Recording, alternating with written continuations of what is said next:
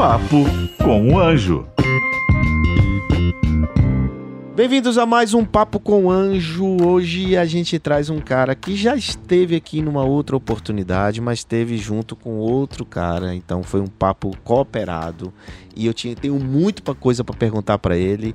Tenho muito vontade de fazer umas perguntas que eu nunca fiz para ele, apesar de que é meu sócio na Bossa Nova Investimentos. Senhoras e senhores, com vocês, Tiago Oliveira. Obrigado pelo convite, João. Mais uma vez aqui, é um privilégio. Muito bem. Tiago, para quem não sabe, Tiago Oliveira é um empreendedor dos bons, das antigas. É um cara que tem uma, uma trajetória incrível de empreendedorismo é, como empresário, né? Acho que até antes de entender o que era empreendedor, ele era empresário e vai falar um pouco sobre isso. Mas o Thiago hoje mora na Califórnia, não está mais aqui no Brasil, apesar de ter negócios aqui no Brasil. Toda vez que ele vem no Brasil, eu digo: vem cá, vamos conversar e vamos ensinar. Porque, falando de ensinamento, Thiago, e eu quero começar de trás para frente. Você hoje tem um projeto que é, na verdade, é o tema pelo qual eu queria me ater aqui com você, que é Deu ruim, virou aprendizado. Por que você criou esse projeto?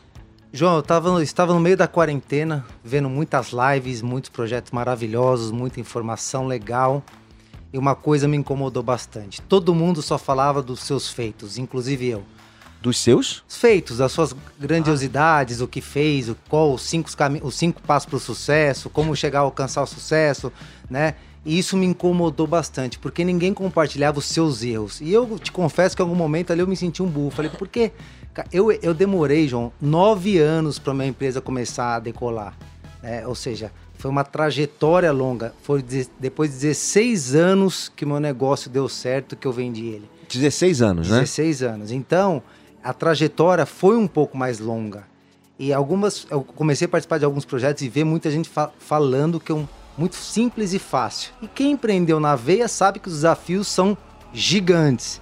E aí eu comecei a ligar para um empreendedor e falar, cara, você errou bastante. Falou, puta, eu errei muito. O que você não faria de novo? O cara falou, tal, tal, tal. E eu comecei a trazer para minha vida. Eu errei muito. E muitos erros, João, que eu cometi, que se eu tivesse escutando alguém, compartilhando com alguém, eu não teria feito. Então aí surgiu o projeto Deu Ruim, virou aprendizado, que eu tenho conversado com empreendedores, com líderes, com executivos, para compartilhar não o que eles fizeram de grandioso, para compartilhar o que eles erraram na trajetória. Que inclusive isso é um evento que tem nos no Estados Unidos, na Califórnia, que chama Falhar, onde as pessoas vão compartilhar o que erraram, o que não faria novamente. Ou seja, pessoas que que tem uma trajetória ou qualquer pessoa sobe lá e fala? Não, pessoas que tiveram uma trajetória e, e em alguns casos até a pessoa, por exemplo, fundou um negócio, quebrou, não deu certo. Né? Não significa que teve sucesso. Cara, uhum. em algum momento ela errou o que, que você errou, né? Eu conversei com vários empreendedores, inclusive donos de startups, que o cara fundou a sua startup, não deu certo. Ele fala, cara, eu tirei de aprendizado isso, isso, isso, isso. Que inclusive já é uma cultura nos Estados Unidos, você sabe muito bem que você está mudando isso, ajudando muito aqui, que o cara que leva investimento é o cara que, que quebrou algumas vezes, porque é. é o cara que tentou e arriscou. Eu, eu sempre digo isso, né? Que a gente no Brasil valoriza muito a história é, de sucesso das pessoas, né? E, e, todos nós, de alguma forma, temos algumas tropeços, né? Tropeços, desafios que nós passamos. É, alguns quebraram, como eu, né? E reverti, né? e cresci novamente. Né? Isso, claro, tem um ensinamento gigantesco. Mas e aí você juntou tudo, todo esse aprendizado dessas pessoas, aí você entrevista essas pessoas, aonde? No Instagram, no YouTube, eu como é que é? Eu entrevisto no Instagram e agora uma plataforma fechada também. Hum que depois é, jogo para e edito isso daí, pegando os principais erros das pessoas. Então tem erros de liderança, erros de produto, erro de estratégia, erro de caixa, erro de sociedade. Tudo que imagina de erro tem nesse projeto. Tem, tem uma pesquisa aqui no Brasil e até no, no mundo é o seguinte, um dos principais é, falhas de startups, né, de erros, é, é, um, é complicações societárias. Né? Tipo assim, um cara. Não, não foi combinado falta, pênalti, escanteio no começo. Nessas entrevistas que você fez até agora, esse foi um fator de, de, de grande problema ou algum, é um deles? É um, é um dos principais, não tenho dúvida. Primeiro, o erro societário, é, na verdade, é esse e erro principalmente de produto. Produto? Produto. Expectativa de produto? É, validação de Vale, tamanho de mercado, principalmente startup. O cara analisa aquela história do restaurante do Vale do Silício, né? O cara vai abrir um restaurante e ele fala assim, meus concorrentes, eu vou abrir um restaurante brasileiro. Ele, fala, ele acha que o concorrente dele são os restaurantes brasileiros. Ele não analisa que os, os concorrentes eles são todos restaurantes, né? Como acontece muito hoje com a Netflix, né? Netflix não é mais o concorrente da Netflix hoje é o Fortnite, né? São outros. Então essa análise de concorrente é muito forte. Mas o principal, sem dúvida, é justamente o acordo societário. Todo mundo se preocupa somente se der certo, ninguém se preocupa se der errado. Ninguém tem conversas difíceis, ah, ninguém não. A maioria não tem conversas difíceis no início, como nós tivemos, eu, você, o Pierre. Sentamos três horas, o que, que cada um vai cuidar, qual a responsabilidade. As pessoas não gostam de, não gostam de entrar em conversas difíceis no início. E aí depois vira um grande problema. Um problema maior até do maior. que o, a, a desavença inicial, muitas é. vezes, para chegar num acordo. É, é. você está querendo isso por quê, né? Mas eu não pensa no futuro o que, que pode acontecer, isso. pode dar errado. Isso. Me fala uma coisa, dentro dessas, desses erros que você está ouvindo dessas pessoas, tra traz um, dois aqui na prática, tá. que para quem está nos assistindo pode aprender com isso. Tipo assim, poxa, não posso cometer esse erro eu não posso fazer. Agora me dá um erro no começo, um erro na metade, um erro na gestão. Me dá alguns exemplos aí de que você possa trazer aqui para eles. Teve um erro muito interessante que foi o seguinte: o cara ele fundou uma startup, ele contratou um diretor de tecnologia, um cara com um currículo muito forte ligado à tecnologia, tá? Mas ele, essa pessoa não tinha a mentalidade de startup. E o que aconteceu? Ela contratou um time gordo com muita gente, ela contratou um time lento, um time que não resolvia um problema rápido. Então, olha só o que eu estou dizendo na prática.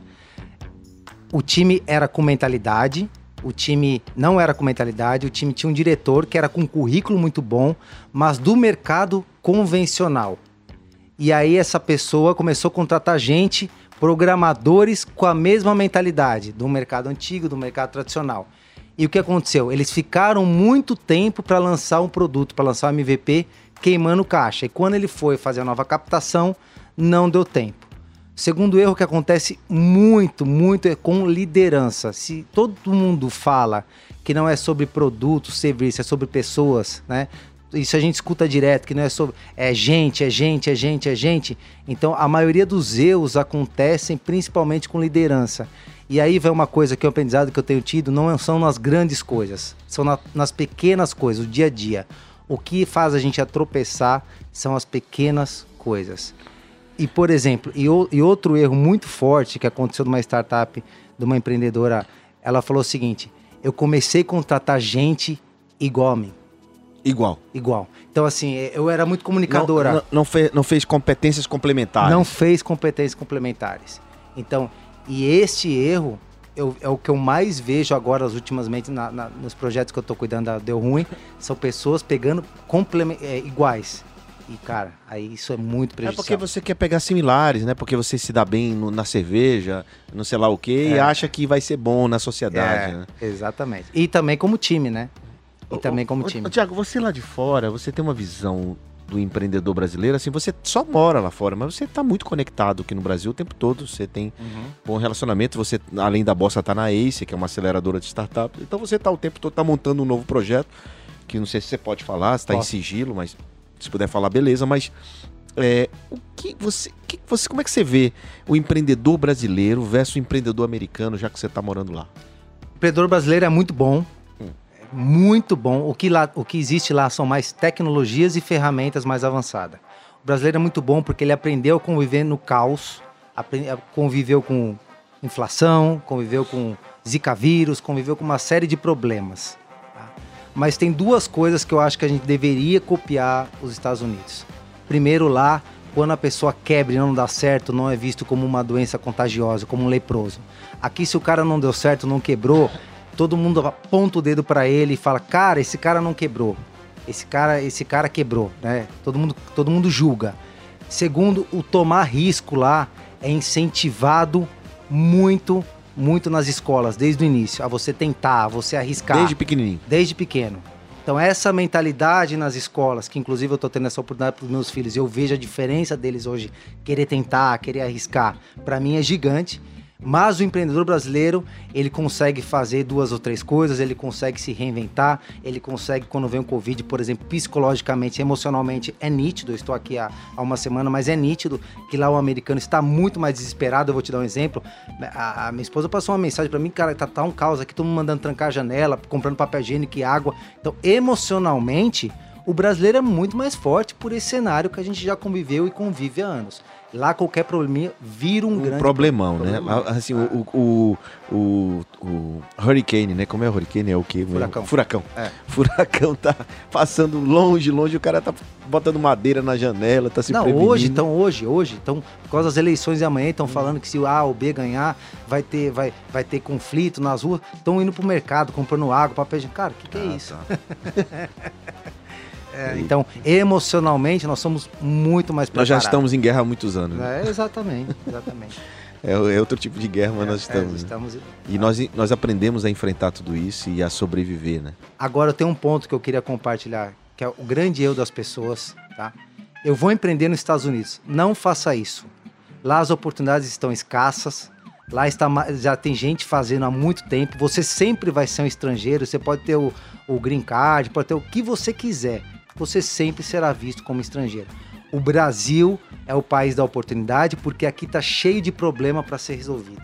Os Estados Unidos não tem problema. Inclusive a fila para investir hoje, você sabe disso, nos fundos lá existe fila para daqui a 5, 6 anos. Então por isso que eu acredito e por isso que eu estou empreendendo no Brasil novamente. Porque eu acredito que aqui é um país de muita oportunidade ainda. Veja, falando, falando em empreender novamente, né? Você depois que vendeu a sua empresa, você foi embora para os Estados Unidos e você passou a investir, né? Você virou, foi para outro lado da mesa, digamos, foi, ficou investindo. É, investiu em outros negócios, em várias startups também, né? investiu, está com a gente, mas de um tempo para cá, pelo menos nos últimos oito meses, eu ouço você falar de um novo empreendimento. O que, que aconteceu? a, a, Ficou, o bichinho do empreendedorismo te cutucou de novo e você disse, mas peraí, eu vou, vou deixar de vou ser investidor, mas vou voltar a ser empreendedor. Como é que foi isso? Foi convivendo com você na Bossa Nova. porque você começa com. E é verdade, porque você começa. Eu, eu empreendi muitos anos, 16 anos tocando uma empresa. Depois eu vendi, depois eu me tornei investidor e aí eu fui para a operação da Bossa Nova, né? Ajudar alguma, algum, alguma coisa na bossa nova. Eu comecei a falar com muito empreendedor, falar com você, falar com o nosso sócio Pierre, e isso me despertou vontade de empreender de novo. Né? Na verdade, eu estava numa zona de conforto muito grande, né, João? E a zona de conforto exagerada, ela começa a ser desconfortável. Essa é a grande verdade. Todo mundo imagina, João, que você passar o dia inteiro surfando igual eu tava lá é legal. Cara, chega uma hora que você enche o saco. Essa é a verdade. Chega uma hora que você olha o mar e fala assim: ah, as ondas hoje não estão boas, hoje você gosta de um, a gente precisa de um problema para resolver, um desafio. É, e aí, né, que você, muita gente sonha de ficar sem fazer nada, né? Ficar, ah, vou ficar a minha conta cheia de dígito né? e tal. E, porque, veja, você algum tempo tem, sonhava com isso também. Você não, não vem dizer que você nunca sonhou de ter uma conta lotada de dígito como a que você tem hoje. Minha... Você não sonhou isso? Sonhei você era um sonhou... propósito quando eu abri meu negócio. Então, você não, você sonhou um propósito, você de repente conseguiu o que você queria, que era surfar, liberdade, etc. E aí de repente você fala isso aqui pra gente agora, né? Eu, eu, fiquei de saco cheio de fazer o que eu sempre quis, sempre sonhei em fazer. Eu sempre falo o seguinte. Mas é porque eu tô dizendo isso, só pra deixar você falar. Porque, cara, para você ver que é, sei lá, é, não, não, muitas vezes o, a gente almeja algo, mas não consegue, tem que equilibrar as coisas, né? Não dá para você passar, ser aposentado antes da hora, porque se você é empreendedor, você não vai conseguir ficar sem fazer nada. É que foi o teu caso. É, eu aprendi uma coisa. Eu primeiro é o seguinte, eu fiquei muitos anos querendo uma independência financeira. Mas na verdade, eu entendi que eu não era obcecado pelo dinheiro, eu era obcecado pela liberdade. E você ter liberdade, você pode ter liberdade empreendendo. Lógico que né, existe alguns desafios grandes quando você está construindo uma, alguma, um projeto igual eu tô. Eu não posso, hoje tá qualquer hora tá surfando, tá na praia e tal.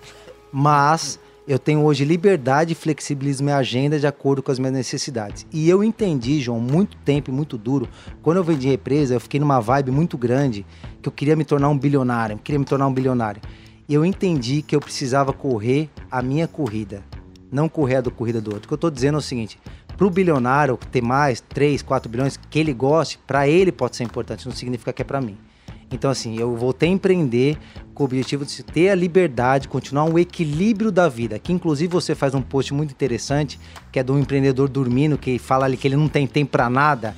E você, né, você desmitifica isso dizendo o seguinte: não, empreender também tem tempo com a família, também tem tempo para você fazer o que você gosta. Relaxar. Relaxar. né? e, é, e essa mensagem que, sua que você traz, que eu gosto muito, é o seguinte, cara, a gente pode empreender, pode ter um projeto grande, pode fazer algo grande, pode ter tempo para surfar, pode ter tempo para fazer as coisas que você faz. O equilíbrio, ele é fundamental. Lógico que em alguns momentos da vida você não vai conseguir ter tudo, mas ele é fundamental você ter como meta isso. Inclusive, se empreender até dentro das empresas, né? Porque empreender é um estado de espírito. Você pode ser um funcionário empreendedor, Totalmente. né? Com a mentalidade empreendedora e fazer tudo e ter equilíbrio nas suas coisas, né? Não ficar ser só. Porque eu digo assim, a gente precisa fazer o dinheiro trabalhar pra gente, né? E não a gente ser escravo dele. né? Exatamente. E eu acho que você tá buscando esse equilíbrio. E o que é que você tem feito? O que é que você vai fazer? Eu vou montar uma fintech.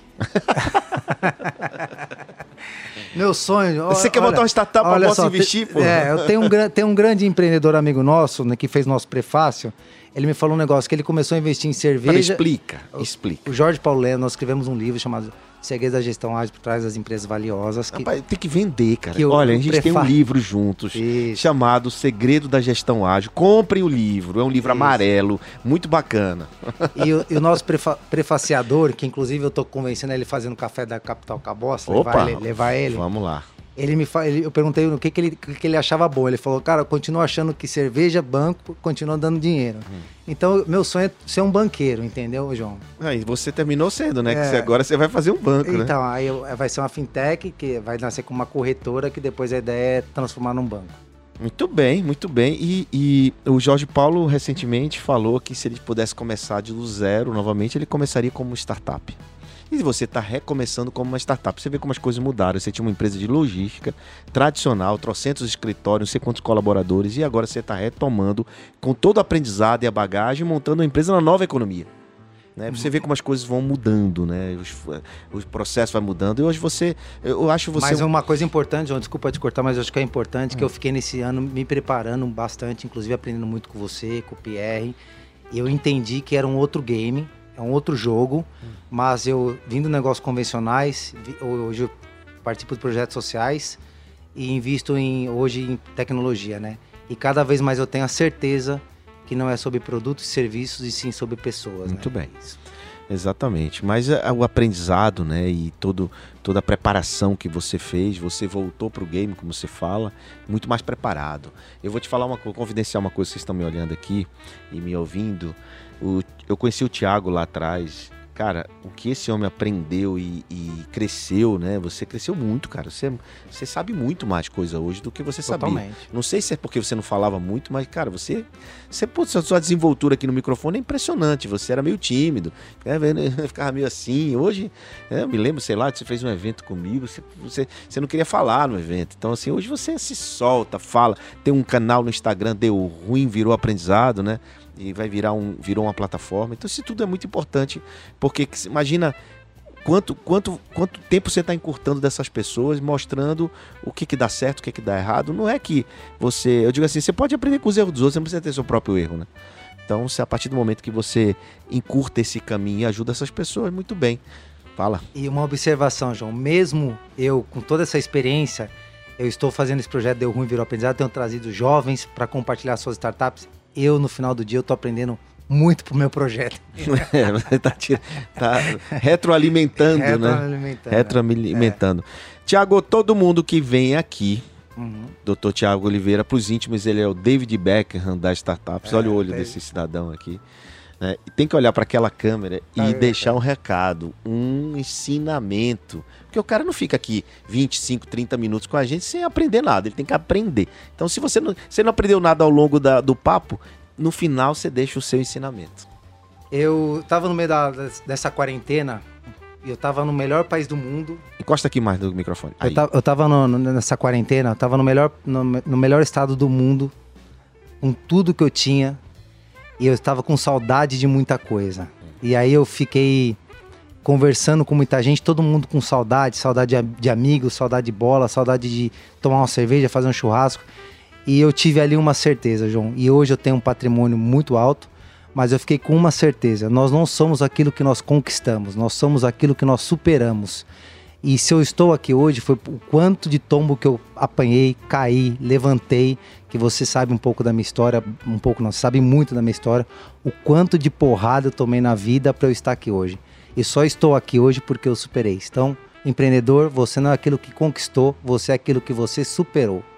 Pô, putz, grila, eu digo que é, parente a gente herda e amigo a gente conquista, escolhe e sócio principalmente. Então, putz, eu fico muito feliz de ter você ao meu lado aqui, né? Mesmo lá na Califórnia, mais perto sempre. Então, muito bacana. É isso, senhoras e senhores, vocês conheceram Tiago Oliveira, esse grande empreendedor, investidor e um ser humano incrível. Obrigado, Tiago. Tamo junto, sempre, irmão. E aí, esse foi mais um Papo com Anjo. Fique ligado, semana que vem, mais um episódio. Sempre muitas novidades, ensinamentos práticos, simples, sem roteiro, de forma simples e transparente para todos vocês. Valeu! Papo com o Anjo.